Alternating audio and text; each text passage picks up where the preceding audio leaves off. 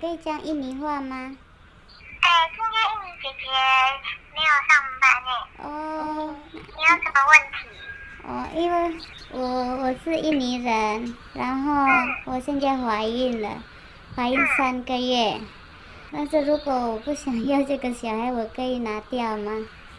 可以。可以哦。这样大概多少钱？baby 越大就会越多钱呢。哦，那那我要准备多少？你要准备多少？对。还是我给你姐姐的电话，然后你打电话给她。哦，好啊，好啊。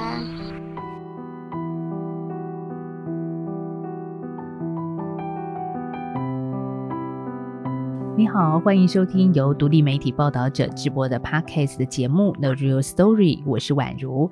在这里，我们会透过记者和当事人的声音，告诉你世界上正在发生的重要事情。每一次在说这一段开场的时候，我常在想啊，究竟什么是世界上重要的事？或者是说呢，我们把范围缩小一点点，对你个人来说，重要的事是什么呢？结婚生子是一个选项吗？当然，你可以不这么想。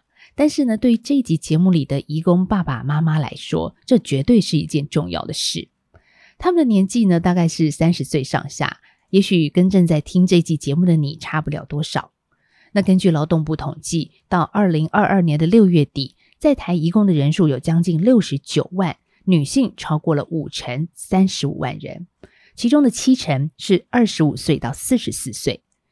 而这一群人不是只会工作的机器，他们也有生而为人的七情六欲。像在二零一八到二零二一年，一共有一万五千六百四十八名的女性移工请领了生育给付。也就是说呢，最近这四年有超过三万名的移工在台湾为人父母。但是那些没有纳入劳基法的社服型移工，像是从事家庭看护啊，还有帮佣工作的移工，是没有请领生育给付的条件的。所以，当他们在台湾生下孩子，不会被列入官方的统计。那刚才呢，我们说到的是一堆的数字，大家的感受可能还没那么深。于是，在我们的进一步调查的采访过程里，就听到有一位在中部印尼店里的新住民跟我们说，这些年。印尼圈子里流传着一句话，就是义工海外工作之后，常常会带着纪念品返乡，而那个纪念品就是孩子。那在台湾执业的印尼华侨资深妇产科医师说，因为语言相通，所以每个礼拜大约有七到八个怀孕义工到他的诊所就诊，另外还会接到两三个义工即将临盆需要接生的协助。这些义工妈妈会透过电话向他紧急求援，大多是怕被通报已经走投无路的失联义工。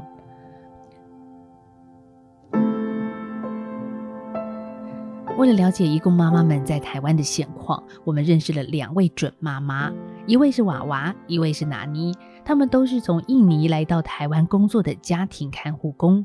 当我们遇到娃娃的时候，她已经怀孕五个月了。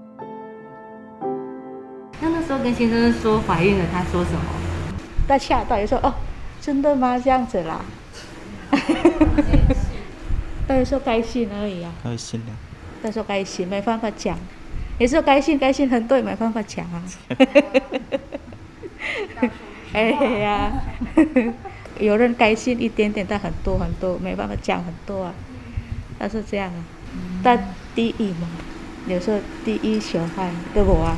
第一个小孩，哎，第一个小孩，对，我们都有一起哭啊，哭，哎，有时候哭，有时候开心呐，不是太开心了，开心在哭，哎呀，我结婚十二年了，结婚十二年，终于有一个小孩了，对啊，以及工作，以及工作赚钱，说赚钱多一点，然后我容易这个怀孕了，嗯，哎呀。在娃娃受访的这一天啊，她穿着红色的孕妇装，看起来非常的喜气。她挺着圆滚滚肚子说呢，已经知道怀的是女生了，先生很喜欢，所以呢，夫妻俩帮孩子取了一个小名，叫做美美，意思是希望宝宝美丽又漂亮。我们采访的这一天，娃娃的先生工厂刚好有放假，所以也陪在娃娃的身边。只是呢，先生的话不多，看起来还有一点点的腼腆。那聊到对于即将出生的宝宝对美美的期待，娃娃立刻就笑起来说：“哎，不要跟我一样。”那当然，爸爸也有话想说。在台湾比较有可以存一点点钱，如果在印尼的工作没办法，所以我喜欢在这里工作这样子。嗯，那你们希望以后宝宝长大以后在在这里哦？我工跟跟我工作不用，不行，不能跟你一样工作。那爸爸，你希望宝宝以后长大当什么？啊，anak pengen kerja apa？那不是 dokter 吗？说医生。医生。我怕对方生病。他说有可以顾老人家生病。照顾病。照顾病人。我娃夫妻呢，都是三十出头岁。他们年纪轻轻的就离开母国到海外工作。那台湾不是他们海外第一个国家。很难想象哦，身为长女的娃娃，她十六岁开始就离开印尼到国外帮佣，主要呢是为了寄钱回家帮忙家里的经济和照顾两个弟弟。那这些年，她曾经到阿拉伯工作七年，然后到台湾照顾阿妈八年。那她的先生呢，来到台湾之前，则是在马来西亚工作的。六年前到台湾当厂工，这对结婚十二年的夫妻，才终于能够在异乡团聚。我们常听到义工讲啊，赚钱、买房、买地是他们到台湾的首要目标。但是他们的心底难道没有其他的梦想吗？我很好奇，如果有，那会是什么呢？钱的钱的花，钱的花，用钱做的。有有，新娘也出来。mas kawin ya，那个呃，那个叫什么哈？片金嘛，片金嘛。哦，那是片金嘛。哇塞。他刚才那个拿着聘金那个是呃西爪哇啊，这个是 kamu orang Jawa Timur? Ini baju adat Jawa Timur, bukan Jawa Tengah? Bukan, itu bahasan itu Solo.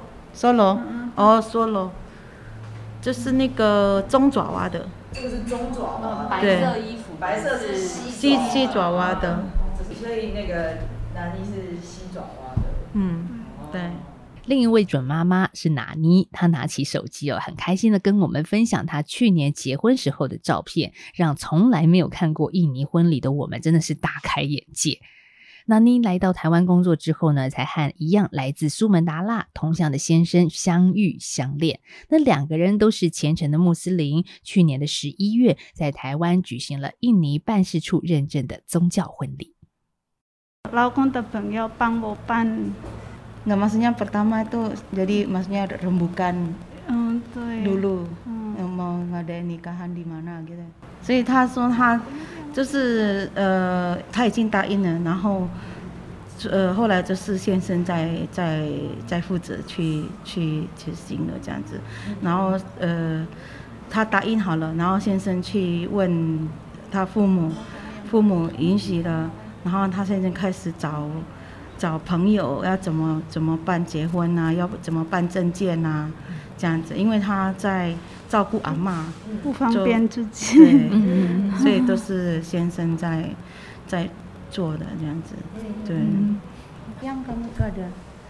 他还还办那个 pre-wedding photo 有没有？就是结婚前的那个。婚纱照，他他在我们这里新寮瀑布那边拍。那你有跟雇主说你要结婚了？有，雇主来了，阿妈的儿子，然后阿姨，然后先生全部来啊。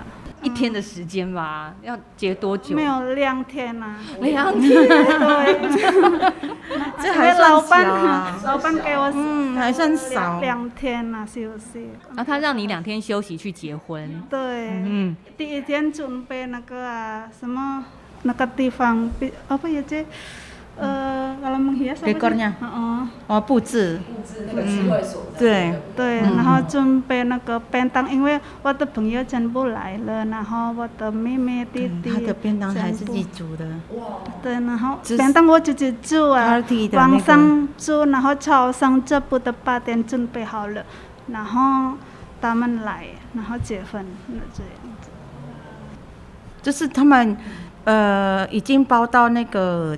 他已经拿到那个结婚证书，这样子五万。刚说那个结婚证书是你们的办事处会给你们嗯认证嘛？就是这个结婚对对，是哦，一一定要有。嗯对，因为那个是呃，他们这个结婚这类是像那个清真寺认证的，所以他们的结婚证书是有有那个本子，一人一本。所以他跟我们在印尼结婚的时候也是这样子，所以以后他们回去的时候拿那个本子是他们是合法的这样子。不过这个结婚家里的爸爸妈妈不能来啊，你会不会觉得很难过？手机看到，只能用手机看，对不对？对，南妮说呢，当天她结婚有一百多人到场，她的义工朋友和台湾雇主都有来。那个场景，如果是我们台湾人办喜酒的话，就像是席开十多桌的热闹场面。只是呢，在台湾办喜事有一点点可惜的地方是，母国的父母只能用手机透过视讯来参加。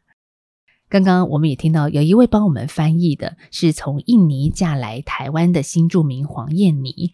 燕妮说，在台湾办印尼的婚礼，大概两天的时间，花费五万块台币左右。那我们采访的时候，南妮也是怀孕五个多月了，她和先生一起住在工厂的宿舍里。她说，那是因为工厂里有一栋是台湾老板专门准备好提供给义工夫妻住的。在做这个采访的时候，我们听娃娃描述，听拿妮讲她的结婚的情况，诶，其实是非常的开心的。可是呢，我们心里一直有一种平行时空的感觉，因为对于这些远从印尼来的朋友，他们在台湾的生活怎么过，其实我们很少了解，或者是说关心的很少。像是拿妮她聊结婚的时候的模样，我一直记在脑里，但是我并不知道一共在台湾举办婚礼的情况普遍吗？在八月的时候呢，我们到了台湾博物馆参加了一场印尼国庆文化艺术节。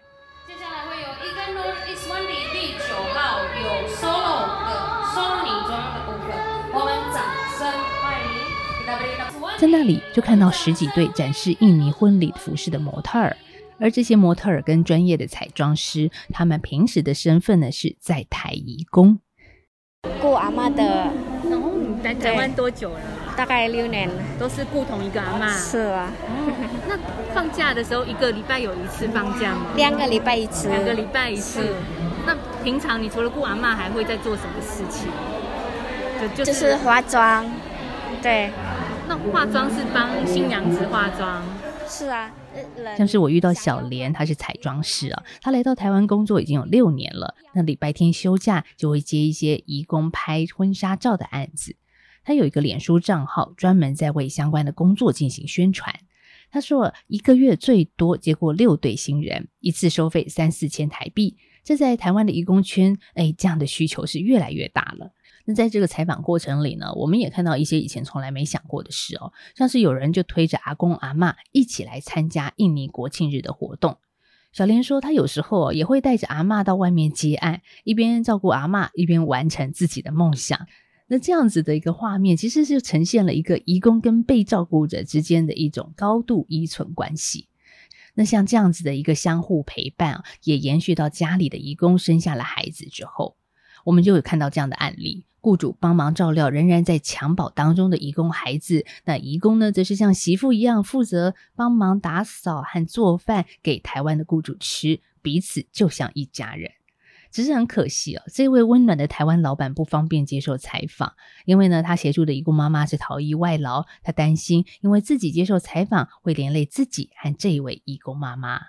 那或许这时候你会提出一个疑问哦，义工妈妈她为什么要逃跑，或者是她非法在先？当然不用保护她啊，只是呢事情没那么简单哦，因为很多真实的情况是，义工在台湾能不能顺利走上当妈妈这一条路上，并不容易。大怕如果我怀孕，等一下我工作不好，然后我工作很慢，然后我工作等一下 apa ya kalau keguguran apa sih？嗯。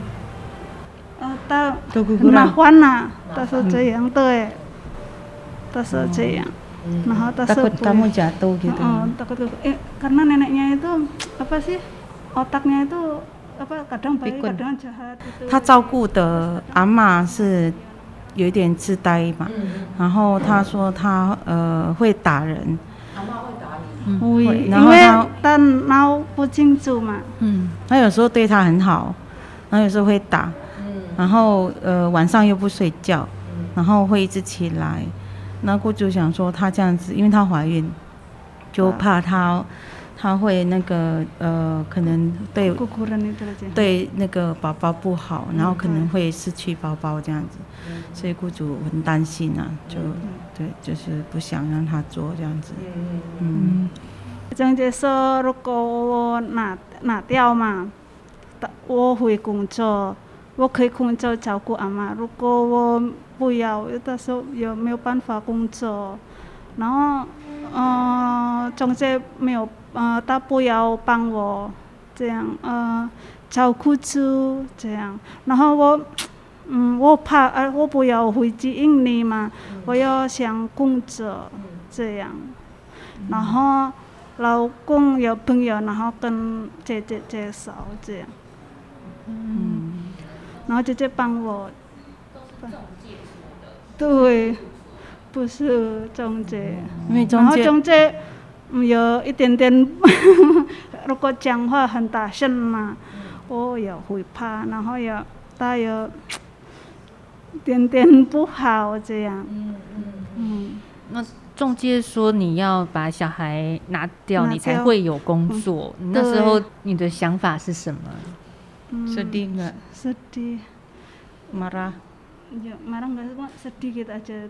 呃，因为中介一直跟他讲说，如果你你没有把小孩拿掉，你就不用不用想说要工作，然后你一定要回去，一定要回印尼。然后他因为他说中介讲话都很大声，然后很凶，然后他当时听到这样，他很很伤心呐，很伤心又担心被遣送回去这样。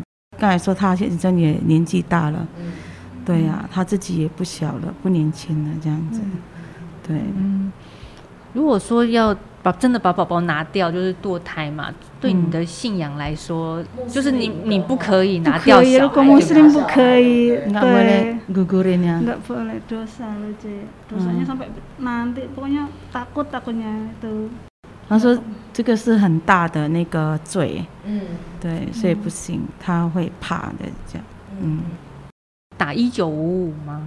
一九五五。先打一九五五。对，然后一九五五打说我，嗯，啊不是，老板不可以叫我出去去印尼嘛，回去印尼，因为现在可以啊什么怀孕可以工作，然后到几个月嗯休息这样，然后我的老板不要。对所以他呃，就是一九五跟他讲之后，就签那个离呃离职嘛。签之后，呃，老公就跟他讲说，他两个月以内要找到雇主，如果没有找到雇主，一定要回钱送回印尼这样子。那妮刚刚说到的姐姐哦，就是现在坐在她旁边帮助我们翻译的燕妮。说真的，两个月要找到新的雇主，对一个怀孕的义工来说，可能比登天还难。那当然，也有人就看准了怀孕移工不想回到母国的这一点，所以呢，收高价为移工安排一个台湾人头雇主。因为我怕两个月到时候没我没有雇主，我嗯，我怕我回去印尼嘛。然后我朋友说，嗯，买雇主，然后我没有工作，然后我有那个老板一个月给老板五千。然后我出去钱包，钱包我出去，嗯，对，就自己交，对。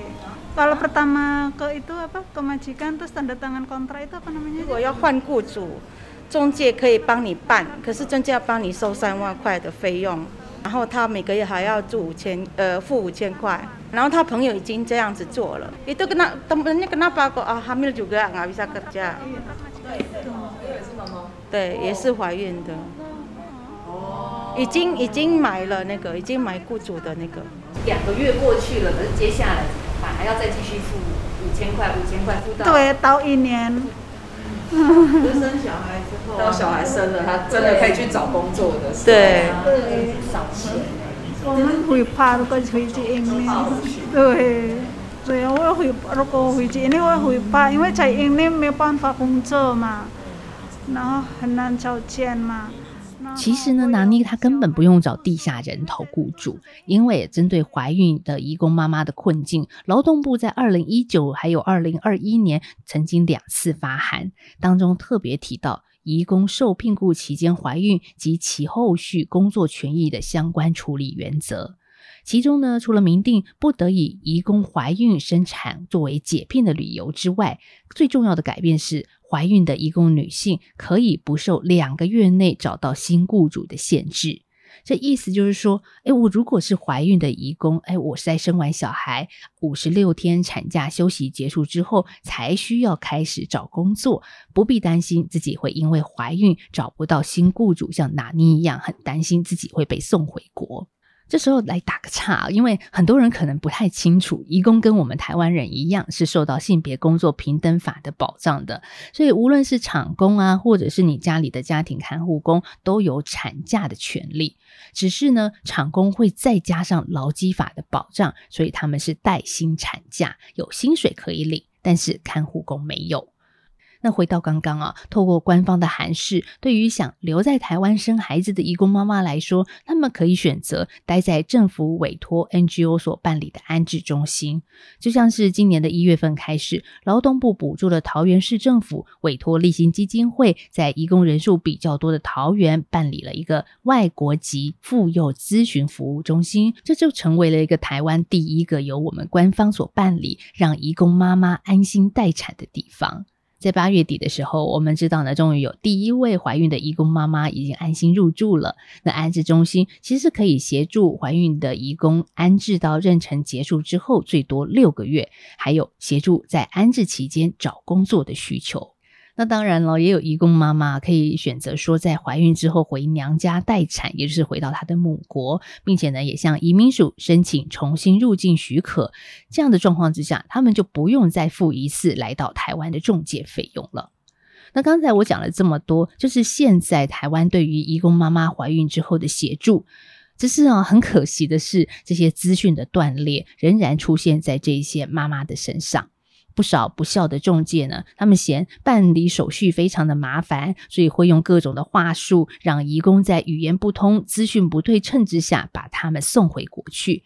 这看起来就很像是移工他们的自愿离职，因为就是我怀孕啊，中介说我不能继续在台湾工作了嘛，所以我就得回家去，以至于啊，移工在台湾当了母亲的那一天，只有短暂的喜悦，伴随而来的，经常是失去工作的恐惧。从劳动部的统计资料来看，每年移工怀孕之后解约回国的情况是越来越多了。终止契约离境的比率，从二零一九年的四成，到二零二一年的时候，已经到了六成。那他们真的是合意解约，还是被迫遣返的呢？要看运气啦，找到就碰到愿意帮忙的，对他们就比较好过；而且没有，就是可能就被遣。钱送回去这样子啊，我可以说应该是百分之九十，就是是是呃事情是没有解决的，然后他们是被逼回去的，而且他们也是一个很很疑惑的状态回去的，他们搞不懂、搞不清楚的，只是知道说我做错了，我要回去，我做错了，我一定要回去，可是其实。不是他们的错啊，像他这样子也不是，不是他的错啊，对啊，所以就是说我怀孕了，我就一定就是承承受这个被送回去，对，因为被送回去你就做做错事被送回去啊，然后有那个不是有那个新的的那个规定说他可以在这里工作嘛，就对。他们来说这个嗯没有。如果没有打给一九五五就不知道嘛，对，要知道也是不知道怎么做，不是每个人会知道可以去找迪瓦或者是找一部厨房，对啊，所以对，应该就是他们在这里只靠中介了，对，如果中介跟他们中介应该说你回去啊这样子，不然就拿小孩拿掉啊，嗯，对啊，嗯，所以有时候他们就会选择偷跑。错误的资讯真的是一件很可怕的事。那妮就告诉我们，因为信仰还有他对新生命的渴望，他没有听中介的话去堕胎，而是想尽办法寻求外界的协助，才能保住在台湾的工作权，还有肚子里的孩子。就像你在节目里听到的黄燕妮，她就是拿妮的贵人。那现在呢？燕妮和她的新住民朋友们运用在宜兰东山火车站附近的老屋，开了一间一部厨房和可以免费借书的冬瓜山书店。你能想象到吗？当我们走进店里要采访的时候啊，哎，一踏进去，马上映入眼帘看到的是墙上琳琅满目的书，还有呢，从厨房散发出来的东南亚家乡味。对，哎，你好，嘿。哎，几几位几位？一位可以，先找位置都可以坐，位置都可以坐。好，我们餐在这边。好，黑板上，因为我们都会不定时换。是上面还是下面？啊？上面还是下面？都有，上下都有。上下都有。啊，只有打抛猪没了。你敢吃辣吗？可以。你你可以吃辣？哦，那就可以吃，全部都可以吃。印尼的这间店啊，它的重点不是在于赚钱，而是提供台湾人和在台湾的东南亚人一处交流的场所。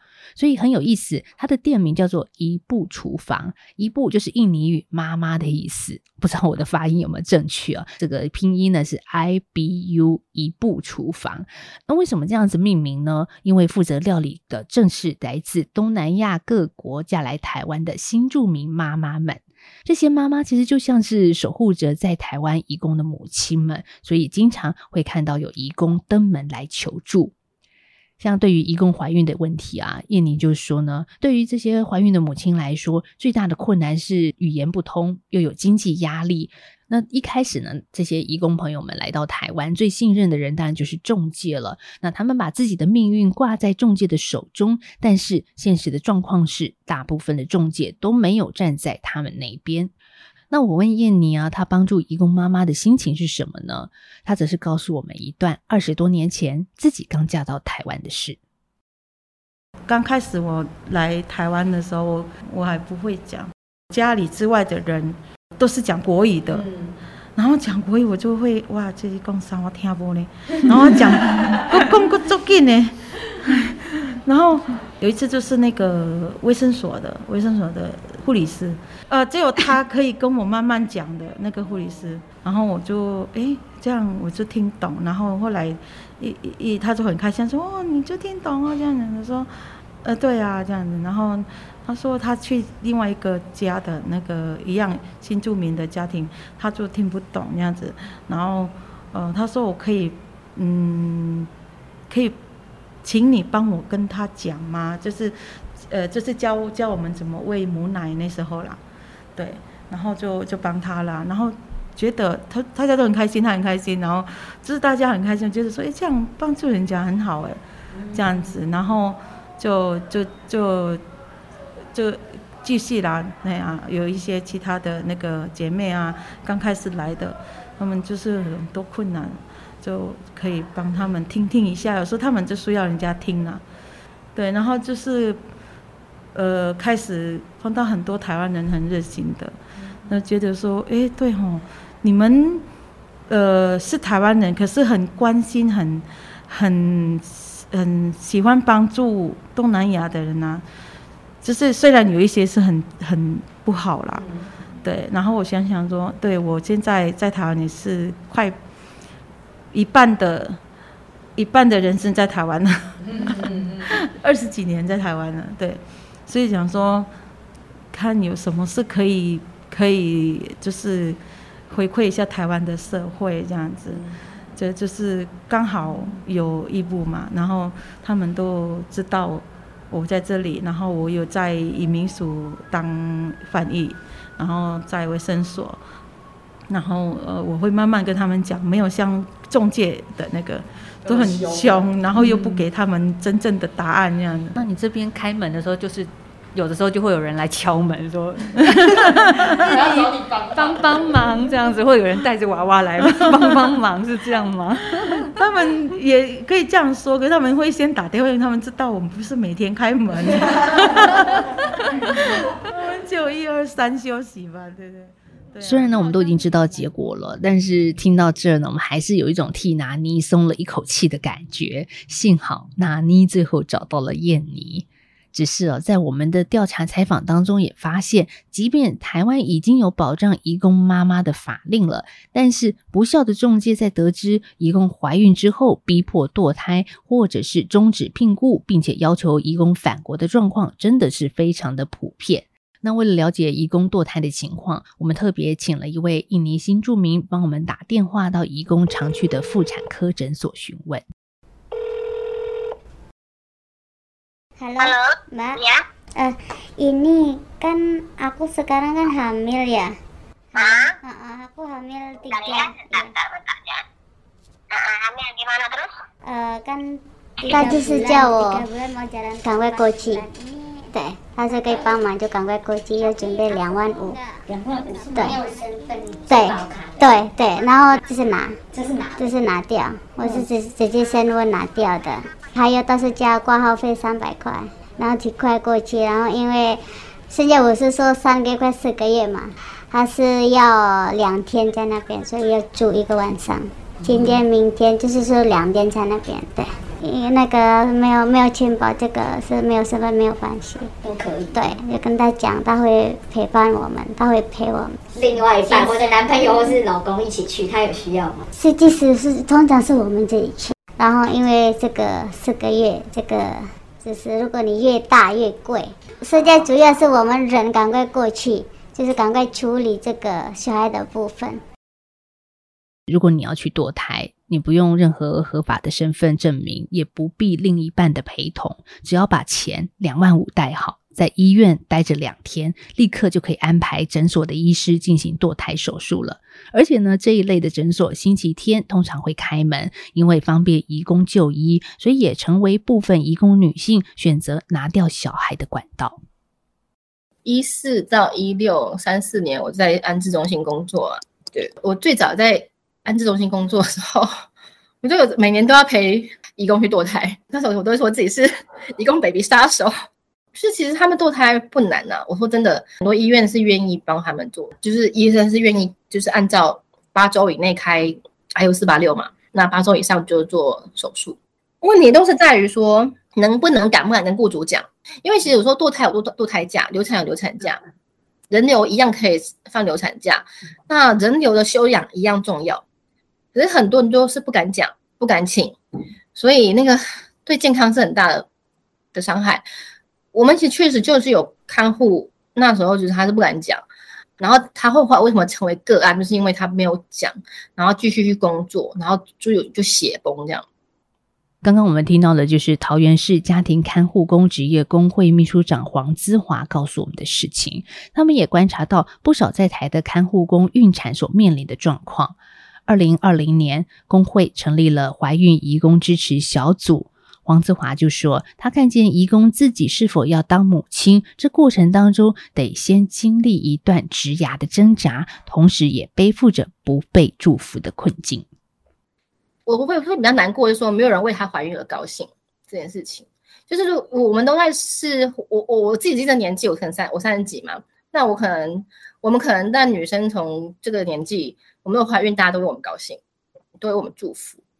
那每一个义工怀孕，她为什么是最最我难过？是说他们遇到的事情是，呃，怕，是无止境的怕，然后跟讲出来之后，呃，那种不友善的对待。那甚至那甚至如果你跟你自己的在家乡的家人讲，他们可能也会担心你，对，就是那个会经常成一个坏消息，怀孕成一个坏消息这件事情，我觉得是蛮难过的。所以我我还印象很深刻的说，我所以我第一次去陪一个哟，他要生产，可是他那时候法规法规环境，他离职的话只能只能回家，那他就跟我说他在职的时候，他其实雇主都知道他怀孕的，然后他一直希望说雇雇主可以让他放假去做产检。给雇主一直不让她放假去产检，那她一直到了怀孕已经三个月、四个月了，已经四个月了。然后他离职之后，他才利用他返乡回去前的那段时间，就请我陪他去做产检。然后我觉得那个第一次听到那个小孩心跳的声音，其实很感动，真的很感动。就是说啊，有人要把小孩生下来这件事情，然后而且觉得，嗯，就为他开心这件事情，对。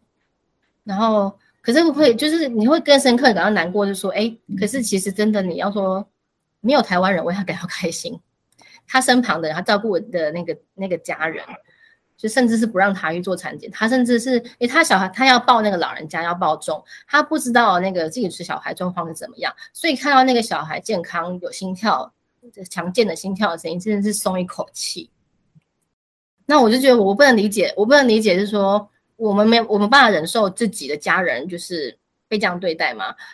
我觉得如果说我们发生在我们自己的兄呃姐姐妹妹、父母亲妈妈，或是我们这些女性亲友上，会发生这样的事情，我们我们会义愤填膺吧？但是为什么对义工好像很理所当然？觉得这样？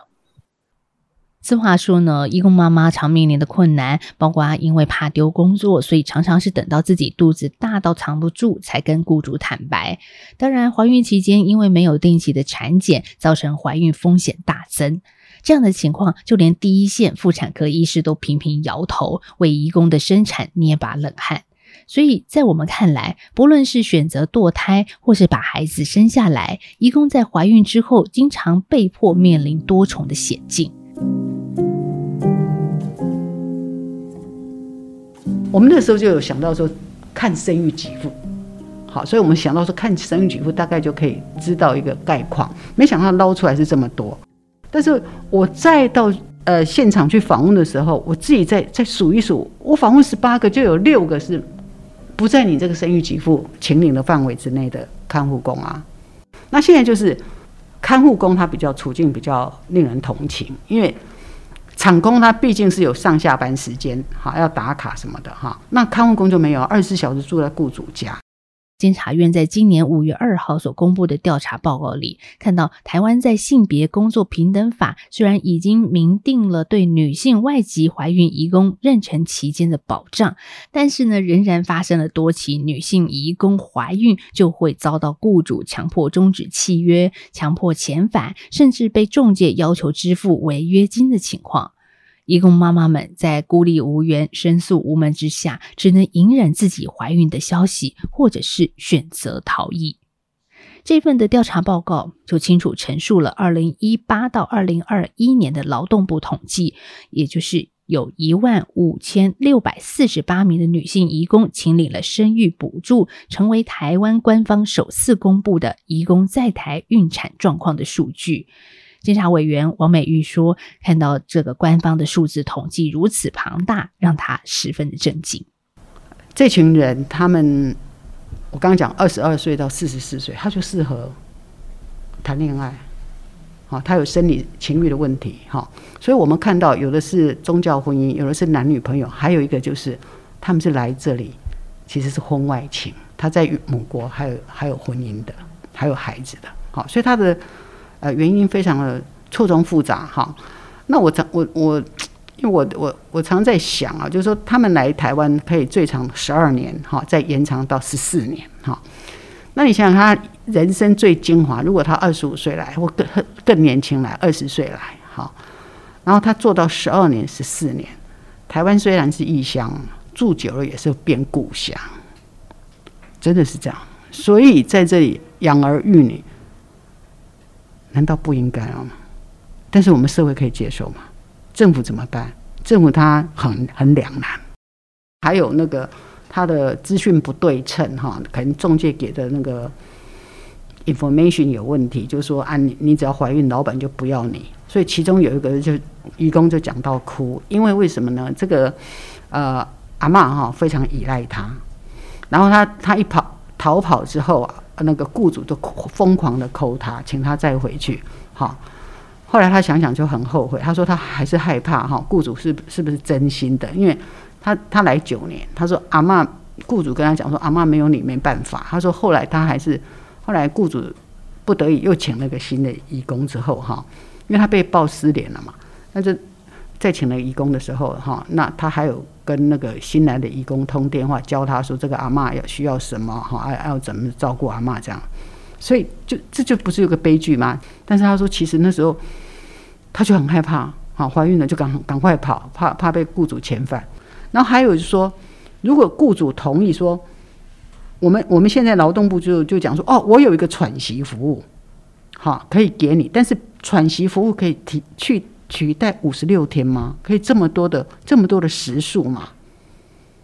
不大可能，实物上不大可能。那你知道看护工？我刚刚要强调说，看护工他的处境是他二十四小时住在雇主家，好，他随时阿妈要晚上要上厕所，阿公要换尿布哈，或或要要洗澡要翻啊翻翻身哈，这个就是说他的要配合所谓我们的长照哈来处理哈。他说我有喘息服务，这实实际上他真的有困难，而且他也不是否这个怀孕的看护工可以取代的一个政策。对啊，啊你这样就你会就会像你现在看到我就是有点紧绷这样子，因为我们像你看啊，阿妈什么状况都随时都会有啊。对对。你就是要很去注意，那你很去注意了，你还要再去注意你的看护啊，看护就是你请来照顾，帮你分摊，结果你又要去又要去加深你的压力，你当然当然会也是会不高兴啊啊不那也没办法，因为。现在女生哈要怀孕生个孩子也不容易，你知道吗？现在很多人都生不出来啊，啊，所以她能生，当然我们也替她很高兴啊，一切都是最好的安排嘛。你必须要这样想啊，你不这样想，你你怎么过下去？对啊，你如果要负面哦。哎，很容易啊。好，这时候大家想一想啊，当你家里的义工怀孕了怎么办呢？台湾的雇主好像就接到了一颗迎面而来的高速变化球，得立刻应对接踵而来的各种改变。那刚刚呢，就是雇主跟我们说的话。这样的情况，台湾失能者家庭暨看护雇主国际协会确实也接到了不少雇主的反应，特别是疫情之下人力短缺。就算我们看到劳动部的韩文里帮移工跟雇主解套了，就是当你家的移工怀孕转出之后，雇主就可以立刻聘请新的移工进来替补。但真实的状况是你不一定要移工马上就有移工能够替补啊，当中还是会出现空窗期的问题。那如果想更快的引进看护移工到家里帮忙，雇主私下透露说，这要支付额外的买工费给中介，这当然。是法令不允许的事，可是现实状况就是这样子。说真的，移工怀孕造成的空窗，这不是雇主自己要独自面对的事，更不应该出现弱弱相残的局面。其实呢，在二零一三年，有四家长照居家服务单位参与有终点移工之称的外展看护示范计划。他就打破了一对一的聘雇模式，改由长照单位当雇主，指派外籍看护工到有照护需求的家庭做终点性的服务。那这样子呢，就可以免除因为移工合约期满、转出、怀孕等等的状况之下所形成的空窗期。那这个外展看护，它的一个服务形态就是，它会有一半，例如说我们这个单位总共有十个人，会有五个外籍看护人员跟五个台籍的，就是我们的照顾服务人员，来一起提供我们就到长辈家里面去提供呃照顾的一些相关服务。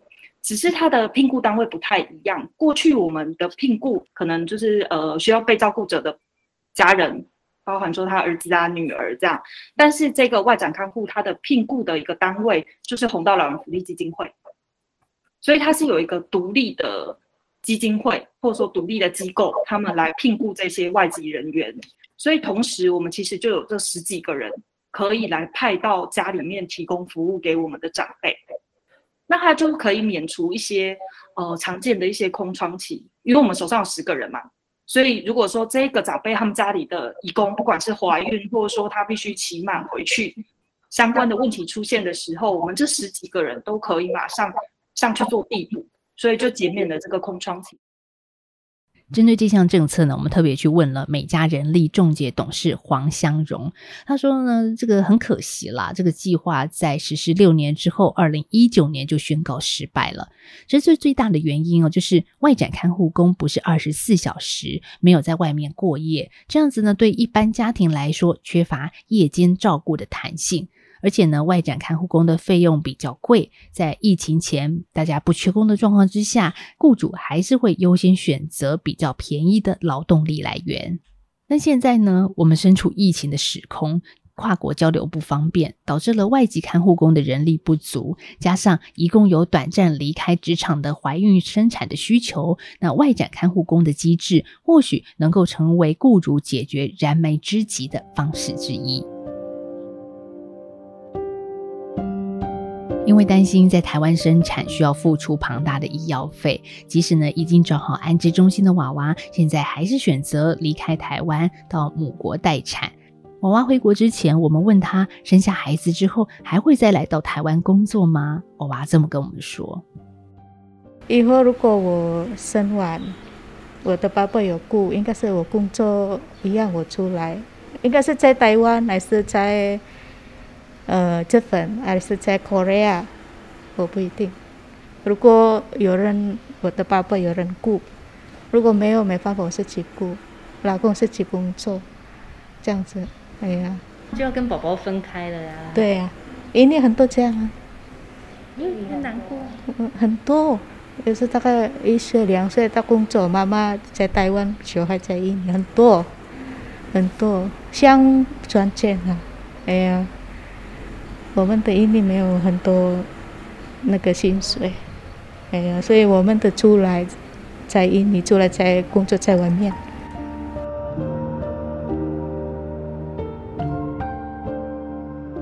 当飞机把义工带离母国，是他们海外旅程的开始。但是回去不意味着移动就此结束。在我们节目播出的这一天，娃娃也快要生了。只是安顿好孩子之后，他恐怕又将展开下一段的海外工作。离家难道就是印尼妈妈的宿命吗？我曾经看过一篇报道，当中就描述印尼的某些村落里，几乎所有的年轻女性都得出国工作养家，而那儿成了无母村，所以也导致了许多的孩子在出生之后过着缺乏母爱的童年。不知道会不会是娃娃即将出生的孩子美美的未来呢？我们真的不知道。这期节目，我们一起进入了义工准妈妈的世界。这是报道者 Parkes 小组首次推出的声音调查报道——抑郁生养上万名义工父母与他们孩子的崎岖路系列专题的第一集。整个系列我们在 Parkes 的部分总共有三集。我们从四月底开始就着手规划。这采访团队呢，除了我跟婉珍之外，还有报道者总编辑雪莉、文字记者傅年、德伦、摄影记者子磊，一共六个人。这整个采访制作期花了快五个月的时间。